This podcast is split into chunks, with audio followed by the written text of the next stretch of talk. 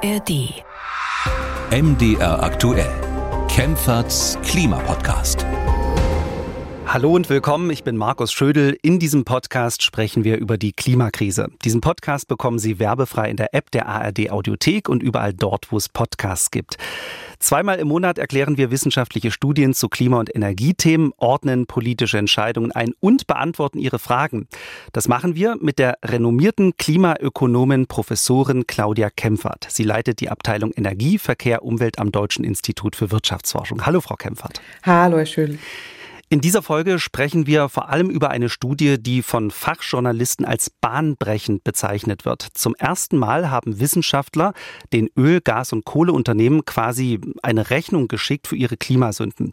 Die Wissenschaftler haben ganz genau ausgerechnet, was ExxonMobil, Shell, BP, Gazprom und die anderen an Schadenersatz zahlen müssen.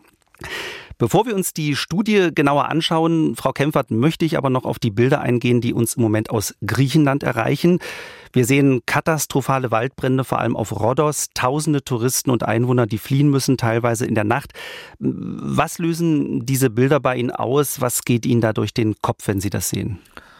Ja, alles ganz furchtbar. Ich denke, das geht allen so, die diese Bilder sehen. Es ist für mich immer sofort ein Symbol des Klimawandels, weil die Hitze, die wir jetzt in Europa erleben, ist eindeutig die Folge des immer weiter fortschreitenden Klimawandels. Insofern wirklich auch ganz furchtbar und es tut mir alles leid, was äh, dort passiert in äh, Griechenland und kann man wirklich nicht mehr sagen, außer dass man da den Menschen alles Gute wünschen äh, kann und gerade die dort vor Ort leben und jetzt eben auch Hab und Gut verlieren. Das ist alles furchtbar, wirklich furchtbar.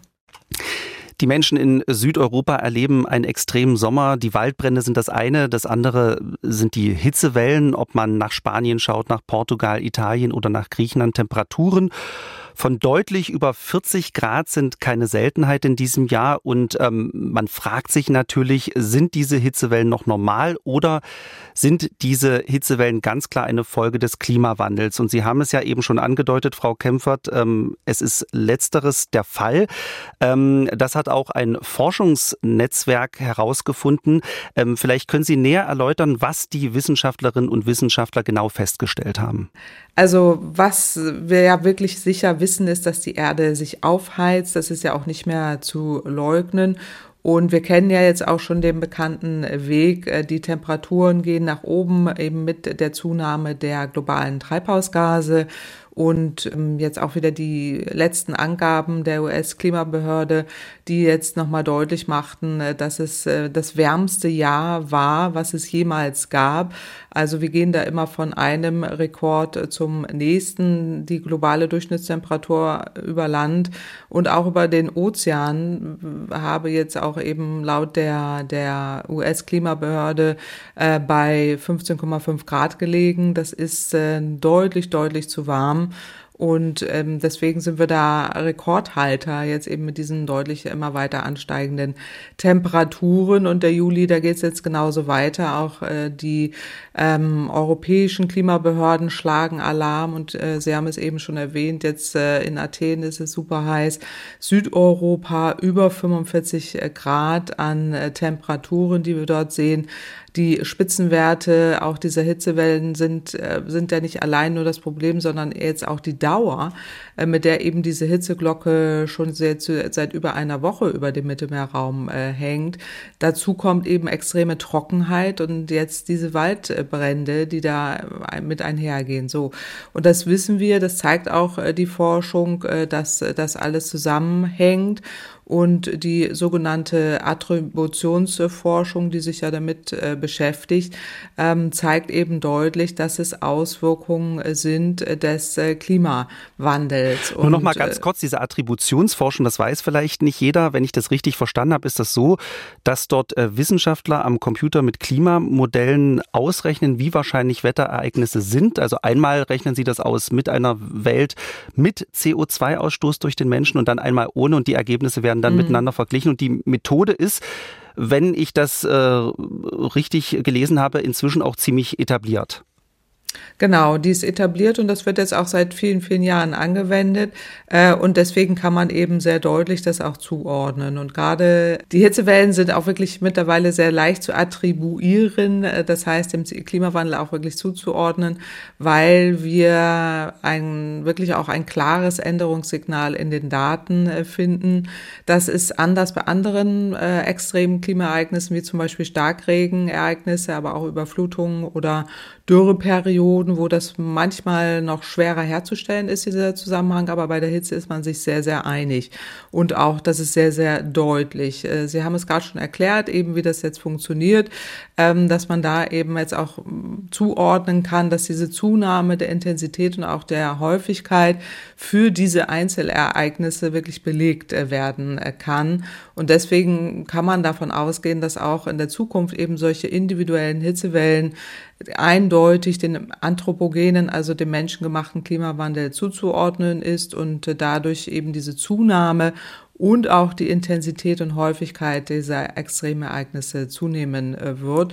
Und die Studie, die Sie jetzt eben schon erwähnt haben, ist jetzt von dem World Weather Attribution, die jetzt auch nochmal deutlich macht, dass die jüngsten Hitzewellen auf der Nordhalbkugel auf den Klimawandel zurückzuführen sind. Durch den äh, Klimawandel ähm, werden eben diese Hitzewellen heißer. Das zeigt auch die äh, Studie oder verschiedene Studien länger und auch häufiger. Und jetzt die Hitzewelle im Juli in Europa und in Nordamerika wäre ohne den Klimawandel so nicht möglich gewesen. Und das zeigt eben diese Untersuchung, aber nicht nur für Europa. Da hat man jetzt auch belegt, dass auch die Hitzewelle in China durch den Klimawandel wahrscheinlicher geworden ist. Und ähm, eine der wesentlichen Forscherinnen in diesem Bereich ist äh, Friederike Otto, äh, die eben auch deutlich macht, dass diese drei Hitzewellen, die wir jetzt sehen, eben Nordamerika, Europa, China, diese Gleichzeitigkeit dieser Hitzewellen ähm, dann eben auch eindeutig äh, der Klimaerwärmung zuzuordnen sind. Also solche Ereignisse wären eben früher extrem selten gewesen, heute nicht mehr. Und ohne den Menschen verursachten Klimawandel wären sie gar nicht aufgetreten, beziehungsweise extrem selten aufgetreten. Und aus dem Grund, wir wissen es, äh, müssen wir eben alles dafür tun, dass der Klimawandel zumindest abgebremst wird und dass wir nicht über die zwei Grad globale Treibhausgaserwärmung kommen. Wir sind ja im Moment schon auf dem 1,5 Grad äh, Pfad, den wir überschreiten werden, aller Voraussicht nach. Und deswegen gilt es hier rasch umzusteuern, äh, damit wir nicht noch mehr extremere und intensivere Klimaereignisse erleben werden. Und diese Hitzewellen sind dann eben das neue Normal, mit denen wir leben müssen. Aber wir können es vermeiden, wenn wir jetzt aufhören, fossile Brennstoffe oder fossile Energien äh, zu verbrennen, äh, dann können wir es vermeiden, dass es noch, noch extremer wird.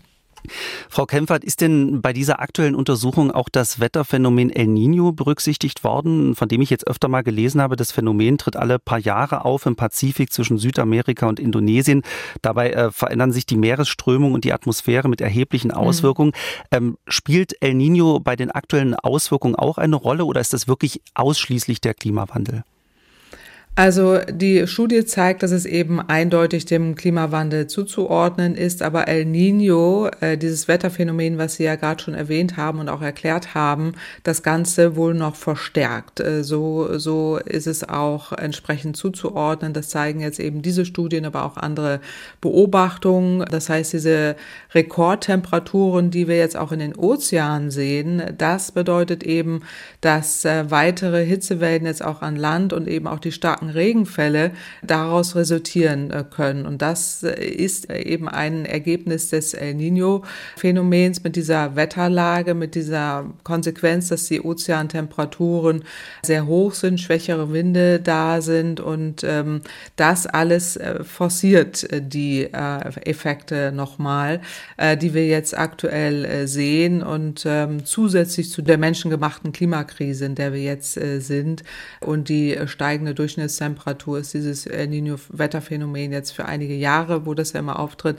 dann nochmal ein Wärmebeschleuniger, sage ich mal. Und das betrifft jetzt nicht nur dieses Jahr, sondern vor allen Dingen auch die nächsten Jahre vermutlich. Das heißt, äh, aller Voraussicht nach, was man ja weiß aus der Vergangenheit mit dem El Nino-Phänomen, dass es dann in den nächsten Jahren äh, nochmal heißer wird, noch heißer als jetzt und noch trockener. Und ähm, das ähm, lässt nichts Gutes erahnen, jetzt auch für die nächsten Jahre, äh, zumindest in den nächsten ein oder zwei Jahren, ähm, wo wir dann auch in Europa Auswirkungen sehen werden, obwohl man deutlich sagen muss, El Nino ist ja auf den Pazifik konzentriert, ähm, deswegen kommt der Name da ja auch her. Das heißt irgendwie äh, Christkind, stammt irgendwie aus Peru, glaube ich, von Fischern, die dann immer da gemerkt haben, dass, der, dass es einen Anstieg äh, der Temperatur in den Meeren äh, gibt, das häufig über die Weihnachtszeit aufgetreten ist äh, und das äh, ist, ist die Konsequenz. Äh, letztendlich, dass es eben in Brasilien und im nördlichen Teil als auch Südamerikas trockener wird, heißer und die äh, steigende Meerestemperatur dann eben dazu führt, ähm, dass wir all diese Wetterphänomene im Moment sehen, die, die da auch aktuell äh, sind. Aber äh, weil wir eben über die Studie sprachen, die konzentriert sich tatsächlich auf den menschengemachten Klimawandel. El Nino ähm, wird vermutlich in den nächsten Jahren auch nochmal deutlich dazu führen, ähm, dass, es, dass es noch wärmer wird. Ja. Oder es wahrscheinlicher wird, äh, dass, dass es wärmer wird, auch in den nächsten Jahren. Das sind äh, keine guten Aussichten, ähm, einmal für die Menschen in Südeuropa und natürlich ähm, auch für den Tourismus ist das natürlich äh, verheerend. Ähm, eine große Mitschuld äh, am Klimawandel und damit an Hitzewellen wie in Griechenland oder Italien haben Öl-, Gas- und Kohleunternehmen, die fossile Industrie. Und wir sprechen jetzt über eine Studie, bei der es darum geht, dass diese Unternehmen Schadenersatz zahlen sollen. In einem Rechtsstaat ist es ja normalerweise so, ähm, wenn ich einen Schaden anrichte, etwas mutwillig zerstöre, dann komme ich vor Gericht, werde verurteilt und muss an das Opfer Schadenersatz zahlen, vorausgesetzt natürlich, dass ich äh, erwischt werde. Bei der fossilen Industrie ist das äh, ja ein bisschen komplizierter. Wir alle wissen, das Geschäftsmodell von Unternehmen wie Gazprom, Shell oder BP verändert das Klima und äh, zerstört unseren Planeten, unsere Lebensgrundlagen. Wirkliche Konsequenzen hat das für die Unternehmen bisher nicht. Die Sache mit dem Schadenersatz hat nicht wirklich gut funktioniert. Die Unternehmen machen gigantische Gewinne, müssen für den Schaden, den sie anrichten, aber nichts oder kaum etwas zahlen. Da gibt es natürlich äh, verschiedene Gründe und ein Grund ist ziemlich banal. Niemand hat bisher ausgerechnet, welchen Schaden die einzelnen Unternehmen angerichtet haben und welchen Schadenersatz sie zahlen müssten. Wissenschaftler haben das Problem erkannt und jetzt eine Studie herausgebracht mit ganz konkreten Zahlen, und zwar für die 21 größten fossilen Unternehmen. Die Studie heißt Time to Pay the Paper, Zeit, die Zeche zu zahlen, veröffentlicht in der Zeitschrift One Earth. Frau Kempfert, Sie haben sich die Studie für uns ganz genau angeschaut. Äh, welche Summen sind da zusammengekommen und was müssen die Unternehmen an Schadenersatz zahlen? Hm. Ja, genau. Also äh, die Wissenschaft belegt ja auch schon recht lange diesen Zusammenhang zwischen fossilen Energien und auch dem äh, Klimawandel. Ich selbst äh, habe ja auch schon vor über 20 Jahren ähm, solche Studien erstellt, dass man dann auch da Kosten für den Klimawandel ausrechnen kann, sogenannte Klimaschäden. Äh, aber jetzt gibt es eben diese Veröffentlichung, wo es äh, runtergebrochen wird, auch auf die, auf die Unternehmen. Die Autoren sind Marco Grasso von der Uni Bocconi und Richard Heath, ein Forscher vom Climate Accountability Institute äh, aus Colorado. Und diese Studie äh, hat jetzt eben festgestellt, dass die Unternehmen, also diese weltweit führenden fossilen Energieunternehmen, mindestens 209 Milliarden Euro an jährlichen Klimareparationen ähm, uns zahlen müssten, beziehungsweise den Nationen, wo das aufgetreten ist, oder die machen da bestimmte Vorschläge an äh, den die meist, am meisten Geschädigten. Äh, ähm, Regionen äh, gezahlt werden sollten. Und der Hintergrund ist der, den wir hier schon oft äh, besprochen haben, dass äh, fossile Energieunternehmen jahrzehntelang eben Umwelt und Klima zerstört haben, auch über die Folgen gelogen haben, äh, da ja auch Fake News und Desinformationskampagnen gemacht haben. Und die sollen jetzt eben äh, die Geschädigten entschädigen. So äh, sagt äh, die Studie. Welche Unternehmen äh, sind da? Das ist BP, äh, Shell, ExxonMobil, äh, Total, aber vor allen Dingen auch die staatliche Ölgesellschaft Saudi-Arabiens, Saudi Aramco und dann Chevron. Die gehören eben zu den 21 größten Umweltverschmutzern, die für 5,4 Milliarden Dollar Dürre, Waldbrände und auch äh, für den Anstieg der Meeresspiegel und das Schmelzen der Gletscher oder auch andere Klimakatastrophen äh, verantwortlich sind. Das sagt jetzt die Studie die eben zwischen 2025 und 2050 erwartet werden und äh, damit eben äh, gezahlt werden äh, sollten. Das heißt, es ist jetzt auch so das erste Mal, dass Forscher diesen wirtschaftlichen Schaden quantifiziert haben, beziehungsweise die Quantifizierung gibt es schon länger. Auch ich habe dazu ja schon sehr oft geforscht in der Vergangenheit, aber jetzt runterbrechen eben auf einzelne Unternehmen, die dann verantwortlich sind, das verursacht haben und ja auch daraus eben ihren Gewinn gemacht haben aus dem Verkauf dieser klimaschädlichen äh, fossilen Energien. So, und jetzt äh, versuchen die eben mit dieser, mit diesem Beitrag ähm, letztendlich auch eine Debatte anzuschieben, äh, wer die Kosten der Klimakrise tragen sollte und halten eben, ich würde sagen, ein moralisches äh, Plädoyer äh, dafür, wer am meisten verantwortlich ist und äh, dass es da eben Reichtum erwirtschaftet wurde und dass jetzt Opfer entschädigt äh, werden sollten. Sie haben eben schon auch äh, juristische Verfahren angesprochen, die gibt es ja auch, die laufen ja auch derzeit weltweit gegen Shell, äh, gegen äh, BP äh, und da gibt es auch schon unterschiedliche Urteile. Aber die basieren eben auch auf diesem Zusammenhang, dass eben Ölunternehmen verantwortlich sind für die Klimaschäden, die wir jetzt äh, auch beziffern können. Im Übrigen ja auch gerade, wir haben es eben schon besprochen, da in äh, Europa, auch das sind Klimaschäden, die auftreten, eben jetzt mit den ganzen Geschädigten und Opfern, die da auftreten durch die Waldbrände. Das würde man darunter eben auch äh, fassen. So letztendlich geht es darum, dass es so ein Verursacherprinzip äh, für Klimagerechtigkeit geben soll und dann auch Länder oder auch Gemeinden entschädigt werden sollen, die dann am wenigsten zur Klimakrise beigetragen haben, am meisten zu verlieren haben. Und damit wollen sie eben so ein, ja, auch eine Debatte anstoßen, weil wir jetzt ja auch über Loss and Damages reden. Wir hatten auch schon drüber gesprochen, auch in diesem Podcast, wenn es darum geht, ähm, dass Entwicklungsländer einfordern, äh, sie sind, sie haben Schäden und können sich nicht wehren. Wir sind verantwortlich, beziehungsweise die Unternehmen sind ja verantwortlich und müssten dafür zahlen. Und deswegen eben ähm, da, dass das so letztendlich äh, dieser, diese Debatte damit anschieben wollen. Genau. Mhm. Genau, nur noch mal zur Erklärung, dieser Loss and Damage mhm. Fonds, ähm, der wurde ja auf der Weltklimakonferenz in Sharm el-Sheikh äh, im letzten Jahr beschlossen. Die Idee ist, äh, die Verursacherstaaten des Klimawandels zahlen ein und unterstützen damit ärmere Länder, die vom Klimawandel besonders betroffen sind. Ähm, und sozusagen das, was die Studie jetzt sagt, ist, dass sozusagen nicht nur Staat, reiche Staaten an arme Staaten zahlen sollen, sondern eben, dass auch die Unternehmen äh, etwas mhm. zahlen sollen. Und das ist sozusagen genau. im Prinzip das Neue, das Revolutionäre. Ähm, nur um noch mal eine Zahl zu nennen, ähm, am meisten müsste das Unternehmen, Sie haben es schon erwähnt, Saudi Aramco bezahlen. Mhm. Ähm, ein saudi-arabisches Staatsunternehmen. Äh, die sollen 43 Milliarden Dollar jährlich zahlen. Das wäre ein Viertel des Gewinns von 2022, also vom letzten Jahr. Und dahinter folgt dann der russische Staatskonzern Gazprom. Ähm, mhm. Und, äh, Oder ExxonMobil. ExxonMobil müsste, glaube ich, jährlich so 18 Milliarden sein. Genau, 18 Milliarden.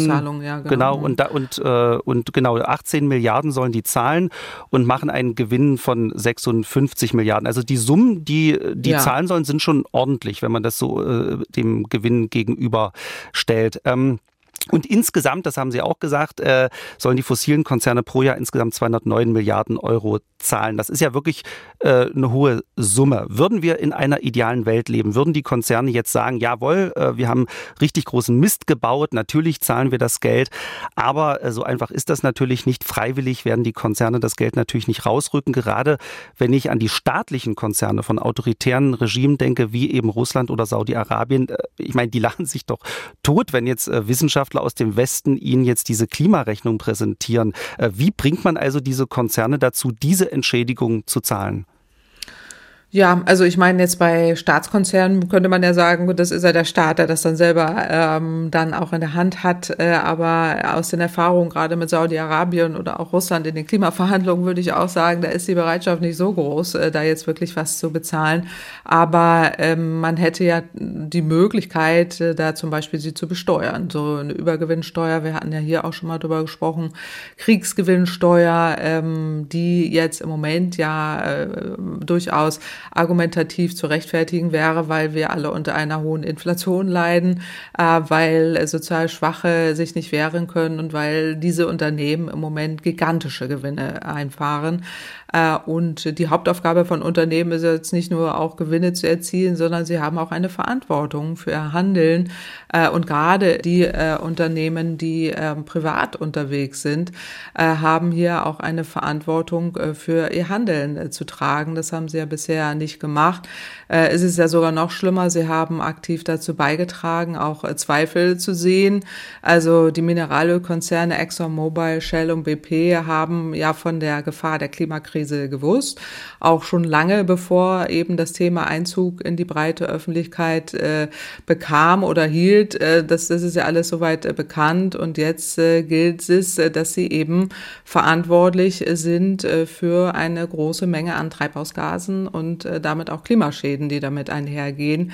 Äh, und äh, wenn wir, wir haben ja hier auch schon mal drüber gesprochen, ähm, uns anschauen, dass diese Konzerne ja auch alles daran gesetzt haben, eben Zweifel zu sehen, dass es Desinformationskampagnen gab, die die Konzerne ähm, auch aktiv betrieben haben. Das ist ja öffentlich bekannt. Seit den 50er Jahren äh, wissen die Ölunternehmen, dass der Klimawandel da ist. Äh, das haben sie verschleiert. Äh, das wollten sie nicht, dass das in die Öffentlichkeit kommt äh, und haben alles daran getan, eben, äh, dass wir den Klimaschutz äh, nicht äh, entsprechend umsetzen äh, und äh, da auch Desinformationskampagnen mit bezahlt. Und wenn man das im Hinterkopf hat, dann würde ich sagen, gibt es schon auch ein Argument dafür zu sagen, ähm, dass da müsste man ran, jetzt vielleicht nicht in der großen Dimension, wie die Studie das hervorgebracht hat, aber zumindest in einer Form, dass sie eben dafür zahlen. Und wieso sollen immer die Steuerzahler am Ende bezahlen, äh, wenn wir jetzt über Loss and Damages reden oder über auch die Gelder, die wir jetzt bezahlen müssen zur Begleichung der Klimaschäden äh, oder auch den Entwicklungsländern helfen und so weiter. Wieso sollen das immer die Steuerzahler zahlen? Ähm, sondern äh, auch mal die Konzerne hier in die Pflicht äh, nehmen. Ähm, Unternehmen sind auch äh, dazu da, dass sie nicht nur Gewinne äh, nehmen, sondern sie sind auch der Gesellschaft äh, verpflichtet. Und gerade Ölfirmen haben ja eine Verpflichtung und eine Verantwortung, äh, Teil der Lösung jetzt in der Klimakrise zu sein. Das versprechen sie schon seit Jahrzehnten, tun aber aktiv genau das Gegenteil. Und äh, jetzt ist mal Zeit, dass man argumentativ ähm, da die Unternehmen stärker in die Verantwortung äh, nimmt. Die Zeit des Schwindelns ist jetzt mal vorbei. Jetzt ist es Zeit, dass man Unternehmen die Pflicht nimmt, dass man sie zur Rechenschaft zieht äh, und äh, sie, man kann sie mit Strafen belegen, man kann sie auch mit Steuern belegen, damit wir alle eben aus dieser fatalen Krise herauskommen. Und gerade wenn es darum geht, dass wir, dass wir auch sehen, wie viele Klimaschäden oder wie hoch die Klimaschäden sein können. Die Studie gibt ja jetzt nur einen Anhaltspunkt. Sie ist ja auch da methodisch ein bisschen äh, sage ich mal, vor Gericht wäre es anzweifelbar oder hätte wahrscheinlich nicht vollständig Bestand. Aber äh, in der Argumentation finde ich es äh, richtig, dass man sagt, die äh, Unternehmen haben Verantwortung. Äh, sie sollten auch äh, zur Begleichung der Klimaschäden äh, und zur Lösung der Klimakrise viel, viel stärker an die Pflicht genommen äh, werden, als man das in der Vergangenheit getan hat. Und ähm, auch in Deutschland, ich meine auch mit der Übergewinnsteuer, das ist irgendwie verpufft im Nichts, aber äh, da sollten wir ran an diese Thematik, auch weltweit. Ähm, und vielleicht ist es was für die nächste Klimakonferenz, obwohl wenn ich sehe, dass der Vorsitzende der Klimakonferenz gleichzeitig auch äh, Vorsitzender eines Ölunternehmens ist, dann ist das wahrscheinlich nicht so wahrscheinlich, dass das passiert. Aber dennoch äh, fände ich es wichtig, dass man das mal argumentativ äh, so mitnimmt ähm, und auch mal den Spieß umdreht.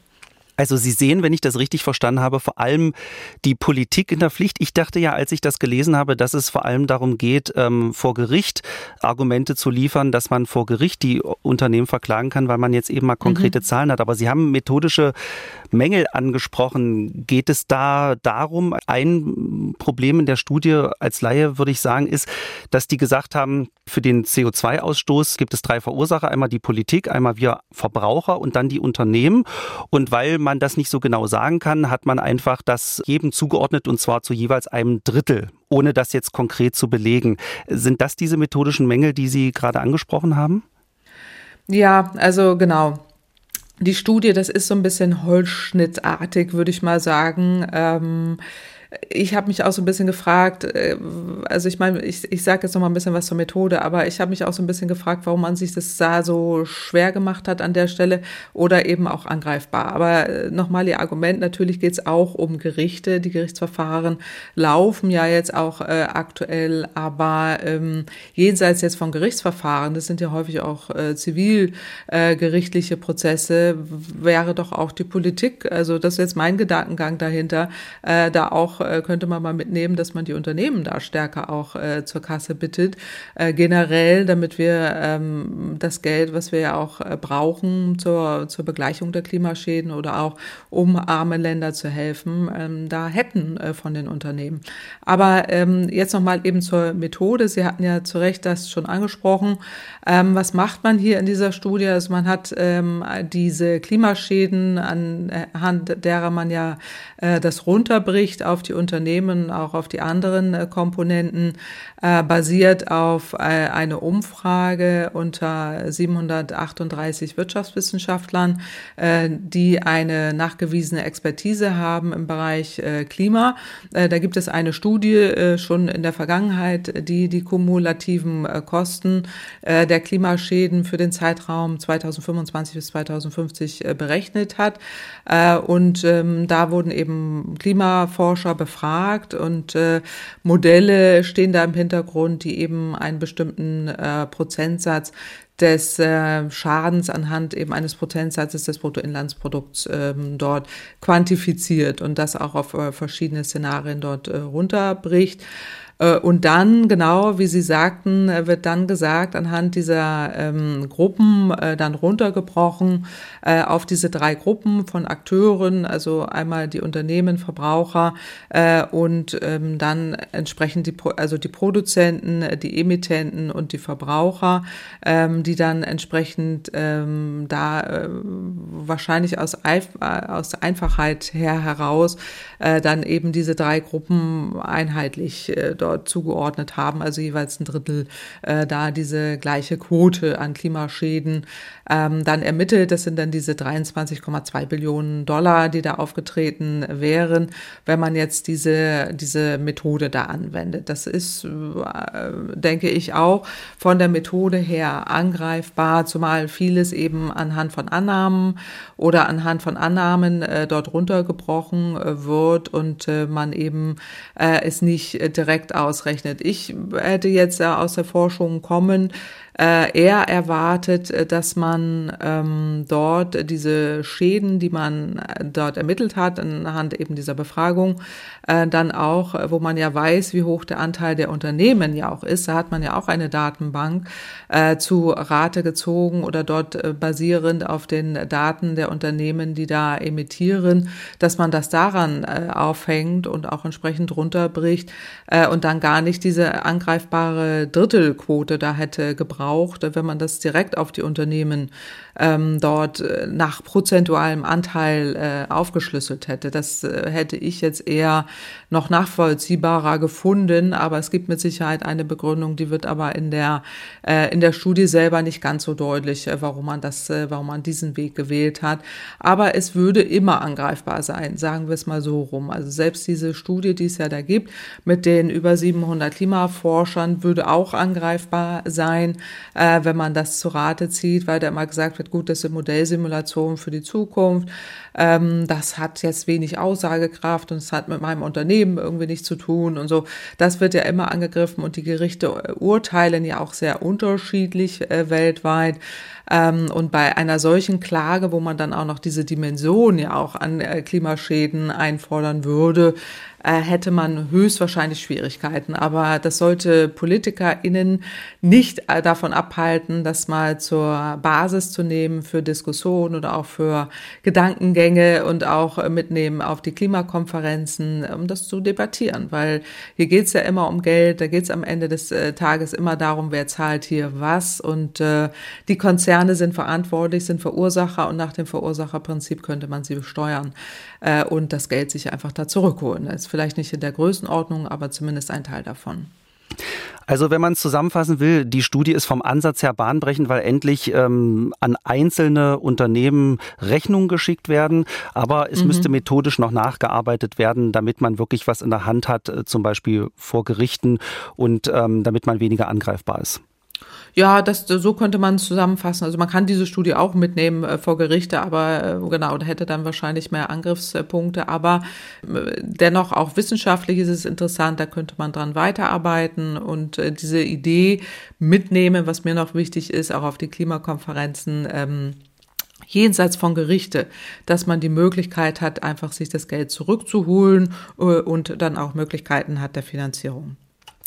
Wir werden hier im Podcast natürlich äh, verfolgen, wie es weitergeht, ob die Konzerne dann am Ende wirklich zahlen. Bevor wir gleich zur Hörerfrage kommen, möchte ich gern noch auf einen anderen Podcast verweisen vom Hessischen Rundfunk.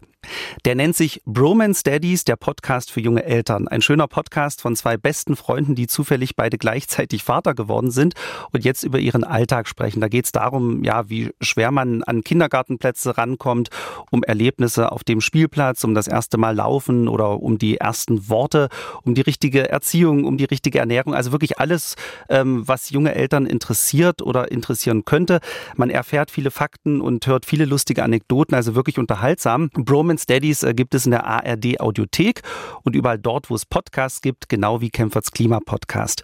Ja, klingt, klingt super interessant, ja. Ja, und es ist wirklich, ich, ich habe reingehört, die benutzen da auch äh, manchmal Töne von ihren eigenen Kindern, was wirklich sehr niedlich ist. Also ähm, man erfährt Fakten, ohne dass es irgendwie anstrengend. Das ist wirklich ein, ein mm. schöner Podcast. Ja. Und äh, wer Klimainfos nicht nur hören möchte, sondern auch lesen möchte, der MDR schickt jeden Freitag einen Newsletter raus, das MDR Klima-Update. Wer Interesse hat, registrieren können Sie sich auf der Seite von MDR Wissen.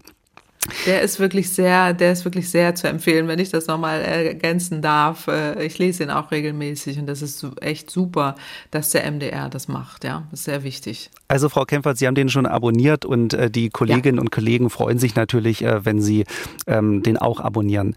Ähm, jetzt aber, liebe Hörerinnen und Hörer, sind Sie dran. Sie haben die Möglichkeit der renommierten Professorin Claudia Kempfert Ihre Frage zu stellen. Hier in diesem Podcast schreiben Sie uns am besten eine E-Mail. Die Adresse lautet klimapodcast.mdraktuell.de. Oder Sie können uns auf die Mailbox sprechen, hier die Nummer 0800 40 40 008. Und das hat auch Jasper Reinl aus Hamburg getan und hier kommt seine Frage. Hallo Frau Kempfert. Ich habe heute gelesen, dass die örtliche Stadtreinigung die ersten Müllwagen mit Wasserstoffantrieb in Betrieb genommen hat. Mich interessiert da Ihre Meinung. Ist Wasserstoff aufgrund der Größe und des Gewichts der Fahrzeuge hier eine sinnvolle Lösung? Oder ist er zu kostbar und ineffizient? Sollte man hier nicht vielleicht auch wieder auf E-Antrieb setzen? Herzlichen Dank im Voraus. Ja, Frau Kempfert, äh, sind Müllwagen mit Wasserstoffantrieb eine gute Idee? Also erstmal nochmal herzlichen Dank an Herrn Reinl für die, für die Frage. Ähm, das, da freuen wir uns ja immer drüber, dass äh, hier Fragen reinkommen. Also in Hamburg ist es so, dass offensichtlich jetzt seit Juni äh, die Stadtreinigung ähm, in Hamburg eben zwei neue wasserstoffbetriebene Müllwagen jetzt im Einsatz äh, hat äh, und will das eben testen unter realen Einsatzbedingungen und äh, da eben gucken, ob das funktioniert, wie das äh, ähm, jetzt auch im Alltag umgesetzt werden kann, wie das getankt werden kann und so weiter. Und ähm, da will auch zusammen mit der, mit der Stadt Hamburg eben die Stadtreinigung ähm, hin zur CO2-Einsparung äh, aber auch ähm, eben den Beitrag leisten jetzt für alternative Antriebstechnologien. Äh, Emissionen senken äh, gilt ja für die äh, gesamte Stadt. Da gehören jetzt eben auch äh, diese Wasserstoffmüllwagen äh, dazu. Interessanterweise, das hatte ich nämlich schon im Februar mitbekommen, äh, sind dort auch ähm, oder ein, äh, ich glaube, ein äh, elektrisches, rein elektrisches äh, Müllfahrzeug unterwegs. Äh, genauso äh, in diesem Konzept, äh, dass man das testen will. Wie funktioniert das, wenn jetzt das e, der E-Müllwagen da rumfährt, also rein elektrisch betrieben oder eben äh, Wasserstoff, äh, der dieser Fuhrpark eben auch der Stadtreinigung, das sind ja viele Fahrzeuge, die da im Einsatz äh, sind. Ähm, da will man jetzt eben entsprechende Mengen an, an CO2 auch einsparen und äh, reduzieren.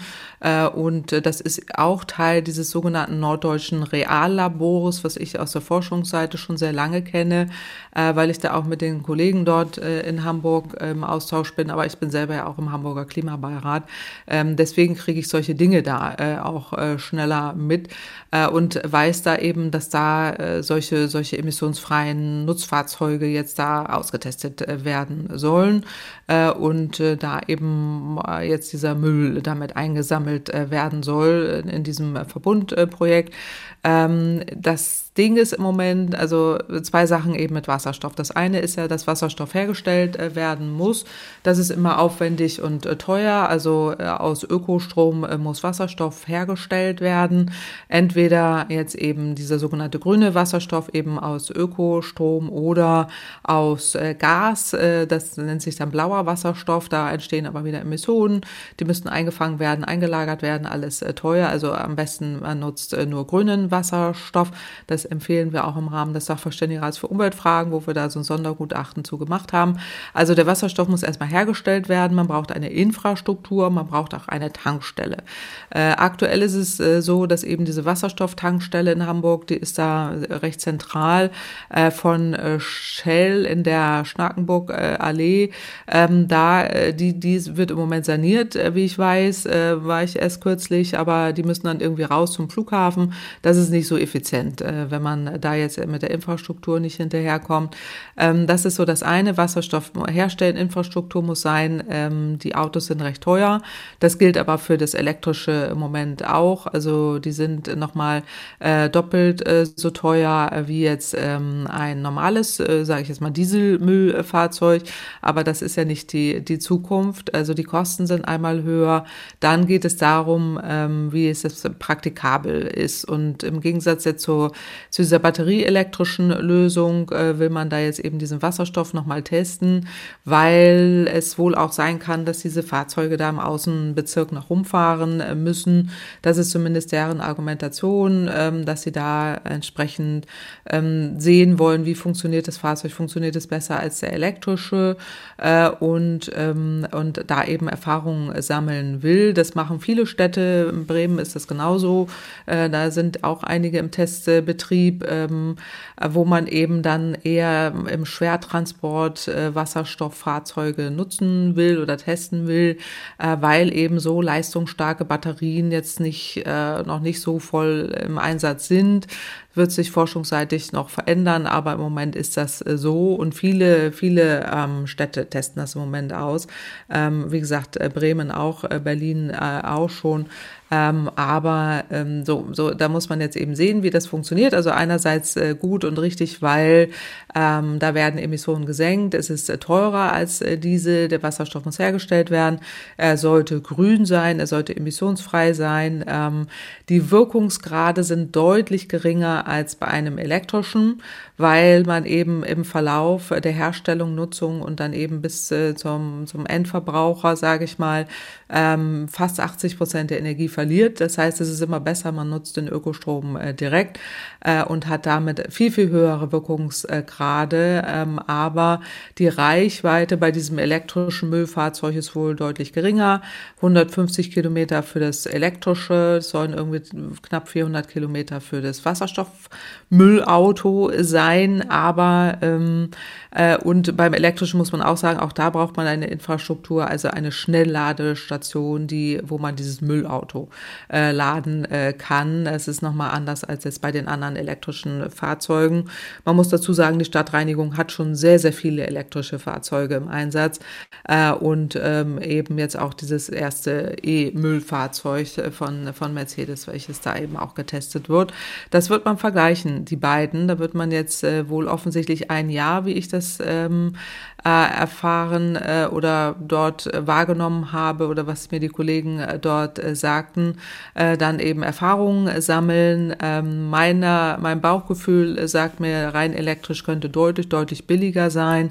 Ähm, es ist effizienter, den Ökostrom direkt zu nutzen. Wichtig ist, dass man die Batterien recycelt äh, und so weiter und da eben auch äh, achtsam ist. Ähm, und beim Thema Wasserstoff auch aktuell ja wieder, weil jetzt auch die äh, deutsche Wasserstoffstrategie auch heute äh, wieder äh, neu ja auch debattiert wird beziehungsweise umgesetzt werden soll. Äh, wo kommt der Wasserstoff her? Nur grün ist wirklich emissionsfrei. Blauer Wasserstoff verlängert fossile Geschäftsmodelle, also gerade die Gaswirtschaft. Ähm, der, das CO2 muss eingelagert werden. Äh, der graue ist äh, emissionsintensiv äh, und der pinke, das ist jetzt mit Atomstrom hergestellt. Also blau ist mit Erdgas hergestellt, grau ist äh, der, der Strommix, äh, den wir im Stromsystem haben. Also pink ist dann mit Atomstrom hergestellt, birgt wieder andere Umweltgefahren. Also insofern Wasserstoff ist ähm, eher, eher aufwendiger, äh, ineffizienter, kann noch teurer sein, könnte aber Vorteile haben bei der, bei der Reichweite, weil dieses Müllfahrzeug ja auch einiges leisten muss. Also mein Bauchgefühl sagt mir, es geht in Richtung elektrisch, aber ähm, vielleicht wird dieses wasserstoffbetriebene Müllfahrzeug dann auch noch länger im Einsatz sein und bekommt auch noch Zuwachs, wenn äh, die Stadtreinigung äh, sich dafür entscheiden sollte. Damit ist erstmal die äh, Frage von Herrn Reinl beantwortet. Und Frau Kempfert, äh, da Sie gerade äh, die Wasserstoffstrategie angesprochen haben, während der Aufzeichnung wurde die jetzt noch nicht offiziell vorgestellt, aber es ist wohl bekannt, dass äh, die Ampelregierung auch auf den sogenannten blauen Wasserstoff setzen will, der, wie Sie eben schon ausgeführt haben, mit Erdgas hergestellt wird. Ähm, die Regierung ist der Meinung, dass der blaue Wasserstoff gebraucht wird, weil von dem Grün nicht genug vorhanden ist. Ähm, davon sind Sie nicht begeistert. Das haben Sie ja eben schon anklingen lassen, Frau Kempfert. Ja, davon bin ich überhaupt nicht begeistert. Da raten wir auch explizit ab. Wir haben ja im Rahmen des Sachverständigenrats für Umweltfragen ein Sondergutachten erstellt und haben da explizit von abgeraten. Nur grüner Wasserstoff ist wirklich emissionsfrei. Wasserstoff ist kostbar. Er muss eben hergestellt äh, werden. Ähm, das hatte ich gerade schon ausgeführt. Das heißt, äh, ich bezeichne ihn ja immer als Champagner der unter den Energieträgern. Also er ist teuer, aber nur etwas für besondere Anlässe. Äh, und der besondere Anlass ist eher die Industrie das ist äh, weder im, äh, jetzt so stark im äh, Schwerlastbereich äh, oder äh, vielleicht noch teilweise im, im Flugverkehr, teilweise im Schiffsverkehr. Aber die meisten Lösungen werden, werden eher äh, elektrisch sein, eher E-Antrieb äh, sein. Ich denke auch bei der Stadtreinigung Hamburg, aber beim Wasserstoff ist es eben äh, so, er ist teuer, er muss hergestellt werden. Blauer Wasserstoff verursacht äh, zu viele Emissionen. Äh, die Einlagerung kann auch wieder Umweltrisiken mit sich bergen, äh, gerade wenn es in die Tiefsee geht, was ja zum Beispiel Norwegen äh, vorhat und ist auch wieder ineffizient und teuer. Wasserstoff ist einfach der Champagner unter den Energieträgern kostbar und teuer, nur was für besondere Anlässe und deswegen halten wir nichts davon, blauen Wasserstoff zu nutzen, der verursacht Emissionen. Umweltrisiko ist Umweltrisiko risikoreicher, äh, teuer äh, und ineffizient und ähm, wir sollten uns wirklich auf grünen Wasserstoff fokussieren. Äh, das mit dem Argument, grüner Wasserstoff sei nicht ausreichend da, äh, ist genauso Augenwischerei, als wenn man jetzt äh, behauptet, der blauer Wasserstoff sei äh, da. Der muss ja jetzt, der wird ja auch im Moment noch nicht hergestellt. Da läuft der Markthochlauf äh, und äh, mit dem Markthochlauf von fossil betriebenem Wasserstoff verhindert man nicht nur den Ausbau der erneuerbaren Energien, sondern verhindert auch den Ausbau des, des grünen Wasserstoffs. Äh, und das ist genau das Problem daran. Deswegen ähm, sind wir da sehr klar in unserer Empfehlung, nicht auf blauen Wasserstoff zu setzen, sondern auf äh, ausschließlich grünen und da auch Zertifizierungen äh, herzustellen, einzuführen, um eben auch den Import von Wasserstoff äh, zu reglementieren ähm, und auch wirklich den Druck auszuüben, auf Länder auf grünen Wasserstoff äh, zu setzen äh, und äh, nicht auf äh, blauen. Ein letztes Argument noch, auch bei Wasserstoff muss Wasser hergenutzt werden. Wir haben im Moment ja Wasserknappheit weltweit. Ja, äh, auch das auch in äh, ist nochmal, auch in Deutschland, genau, auch nochmal ein Argument dafür, wirklich mit Wasserstoff sehr kostbar umzugehen und ihn wirklich nur da einzusetzen, wo wir keine direkte elektrische Alternative haben. Das ist vor allem im Industriebereich der Fall und nicht im Heizungsbereich, da haben wir Alternativen, auch im Schwerlastbereich haben wir Alternativen. Spricht nochmal auch für, den, für das E-Fahrzeug, auch im Müllbereich in, in Hamburg. Also insofern eindeutiges Plädoyer für grünen Wasserstoff und den auch wirklich sehr sorgsam einsetzen. Damit sind wir am Ende dieser Podcast-Folge und äh, ja, gehen jetzt erstmal in die Sommerpause. Ähm, aber keine Sorge, wir kommen wieder. Die erste Folge nach der Sommerpause gibt es dann am 20. September. Ich bedanke mich bei allen Hörerinnen und Hörern, die immer so treu zuhören und äh, ja, natürlich ein großes Dankeschön auch an Sie, Frau Kempfert. Und Dankeschön, das gebe ich äh, zurück an Herrn Schödel und äh, wünsche uns allen eine schöne Sommerzeit, eine schöne Sommerpause, einen schönen Urlaub auch und äh, freue mich auf die Wiederkehr dann im September. MDR aktuell. Kempferts Klimapodcast.